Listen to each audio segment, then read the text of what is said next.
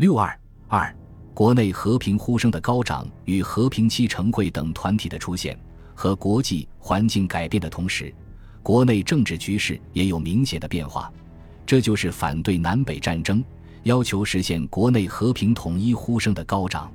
自从孙中山倡导护法运动后，在北方军阀中一直存在着主战和主和的两派，以段祺瑞为首的皖系军阀主战。以冯国璋为首的直系军阀主和，一九一七年冬和一九一八年春，曾一度有南北议和的酝酿。直系长江三都李纯、王占元、陈光远发表通电，主张撤兵议和，并愿出任调停。岑春轩与之相呼应，亦畅言和平。随后，冯国璋以代理大总统名义发布了停战布告。则成南北两军各守原防，停止敌对行动，一时和平空气很浓厚。但是，当时主战派占优势，直系的和平主张很快被压下去。到了一九一八年下半年，和战的形势有了根本的改变。主和派的和平声势挫败了段祺瑞的武力政策，压倒了主战派对战争的鼓吹，全国的和平运动。是从吴佩孚等通电霸占主和开始的。如前所述，四月二十三日，吴佩孚率领直军占领了湖南衡阳后，即不再前进。六月十五日，吴佩孚与南军成立了停战协定，从此湘南无战事。八月间，吴佩孚接连发表通电，对段祺瑞的武力政策进行了猛烈的抨击。他说：“南北战争导致兵连祸结。”大乱经年，在此时期，耗款数千万，糜烂十余省，有用之军队破碎无余，精良之器械损失殆尽，至若同种残杀，生灵涂炭，犹足令人寒心。中央务听宵小奸谋，坚持武力，得陇望蜀，圆越攻川，指使西南为敌国，竟以何意为逆谋。他认为西南各省同是中国土地和中国人民，不能以法律之争而视为不共戴天之仇。他虽分属军人，自当爱国，而武力统一是一种亡国政策。他霸占沿河，不是抗命，是为沿国脉。吴佩孚还请求当时在台上的冯国璋，根据约法之精神，实行悲悯之宏愿，颁布通国一体霸占之明令。比南北双方军队留有余地，以备将来一致对外。他并希望曹锟和长江三都及各省区长官仰体元首苦衷，抚念生灵涂炭，寻出赞助，协谋宁息大局。吴佩孚的和平主张虽遭到主战派的一致攻击，张作霖甚至提出剥夺他的职权，从严惩处，但他毫不动摇，坚持要同南方停战讲和，声称。张作霖及此外各主战派虽来电声言讨伐西南系吾辈之天职，无论遭何种之障碍，绝不因此而终止云云。但于仍尽力于主和运动，决计撤退湘南防务而北还，以贯彻于之出志。吴佩孚的行动得到直系长江三都的支持，冯国璋和曹锟暗中也予以默认。直系的主和运动得到舆论界的同情和支持。京报著名记者邵飘萍在一篇通信中说：“论其比较的是非，段内阁之施政如此，全国国民之痛苦如彼。主张和平休战，解决时局，无人不问其心理如何，不能不赞成之。南北战争的两军战线，西北起汉中，经巴东、衡山、大庾岭，东南以至潮汕，蜿蜒二千余里。”但北军的主力是在湘南的吴佩孚第三师和三个混成旅，湖南战线一直是南北战争的主要战场。吴佩孚在北洋军人中是属于打硬仗、扎死寨的。他的退出战争，湘南前线实现停战，与南方握手言和，是对段祺瑞的武力政策一个极其沉重的打击。加上主战派是全是日本政府为后援的，日本改变原段政策。给段祺瑞财政上也增加了极大困难。从此，无论段祺瑞、徐树铮、张作霖、倪嗣冲这些顽固的主战派如何坚持要同南方作战，但和平的帷幕已经拉开，战争实际上是不可能再继续进行下去了。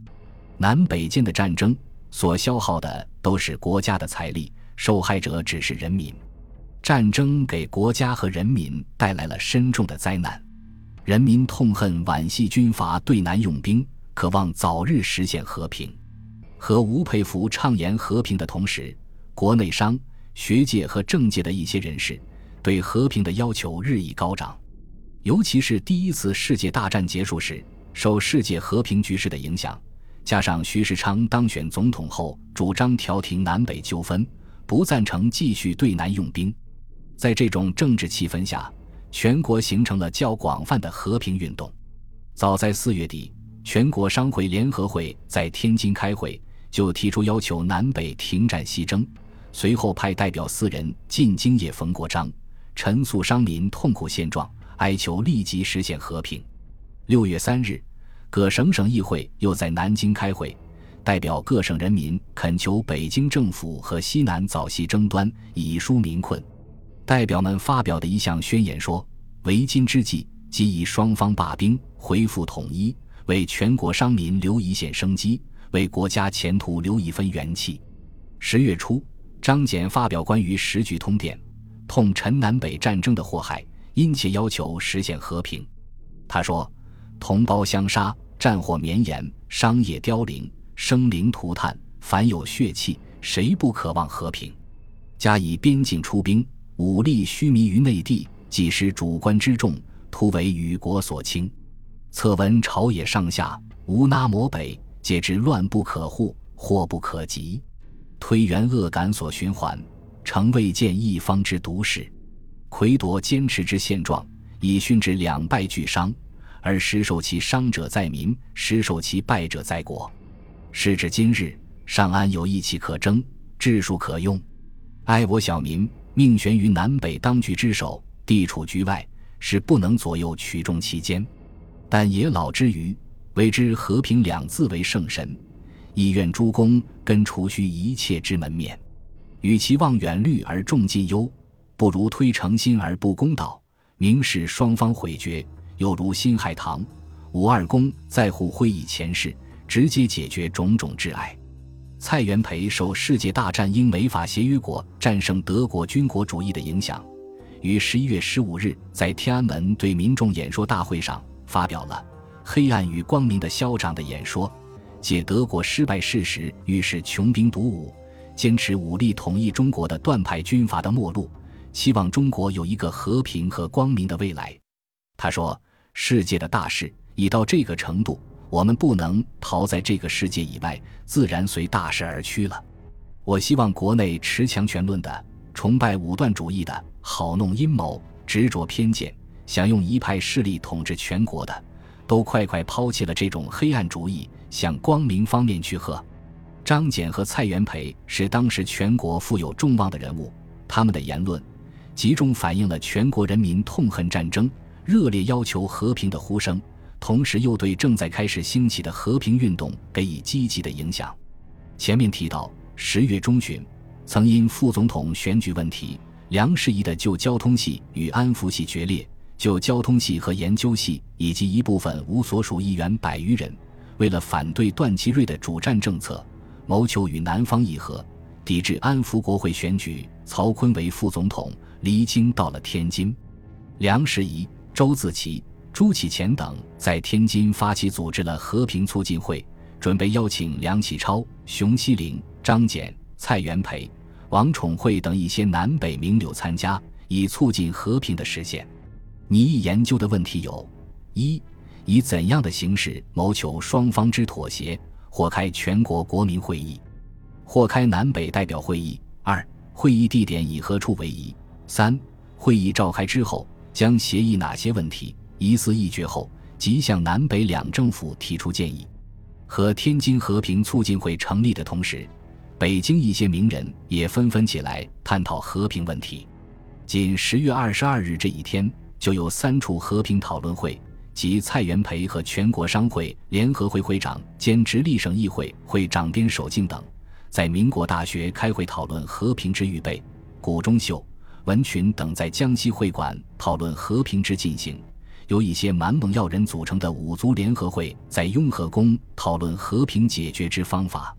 舆论欢称，京津间风靡一时之和平声，主战之北京，忽而和平声浪高起万丈。梁士仪、朱启潜和周自齐都是旧交通系的领袖。梁、朱又是安福国会参议院正副议长，由他们出头露面发起并领导和平运动，和平有被正派利用之嫌疑。而当时人们憎恶政党正派，就交通系在社会上的声名又不好，因而不愿同他搅在一起。舆论也不赞成一派一系之运动，希望在野者共举以图其成。于是。十月二十三日，由熊希龄、蔡元培、张謇等人发起组织了和平七成会。梁士仪此时也恍然大悟，意识到自己居于议长地位，不便出面倡导，便赞成用和平期成会名称，将和平促进会取消，就交通系以个人资格加入和平期成会。锦州自齐、汪有龄等数人加入，梁士仪和朱启潜均未参加。熊希龄。张謇、蔡元培等于十月二十三日发表样电说：“慨自国内构信，互以年余，强为枕欲之分，酿成南北之局，熏至百政不休，土匪遍地，三军暴露，万姓流离，长此相持，何以立国？”西陵等夙夜交思，以为内争一日不息，及国本一日不定，险象环生，无有终极。况欧战江中，国计失破。若仍兄弟戏强，何能折冲御侮？且不自谋和解，难逃世界责难。是以人心厌乱，举国从同，葛报幽微，苦难宣达。西陵等外察大事，内观舆情，瞻顾前后，意难缄默。你组织一和平期成会，为同情之呼吁，促大局之和平。凡赞成本会宗旨者，切望同声相应，协力进行。盖和局早成一日，即乱机减少一分，群力增加一分，即国本早定一日。优时君子当为四言，谨不负心，祝后明教。在本会宗旨不分党派，亦非政团，平和告成。本会即行解散，绝无他种作用，谨并声明。本集播放完毕，感谢您的收听，喜欢请订阅加关注。主页有更多精彩内容。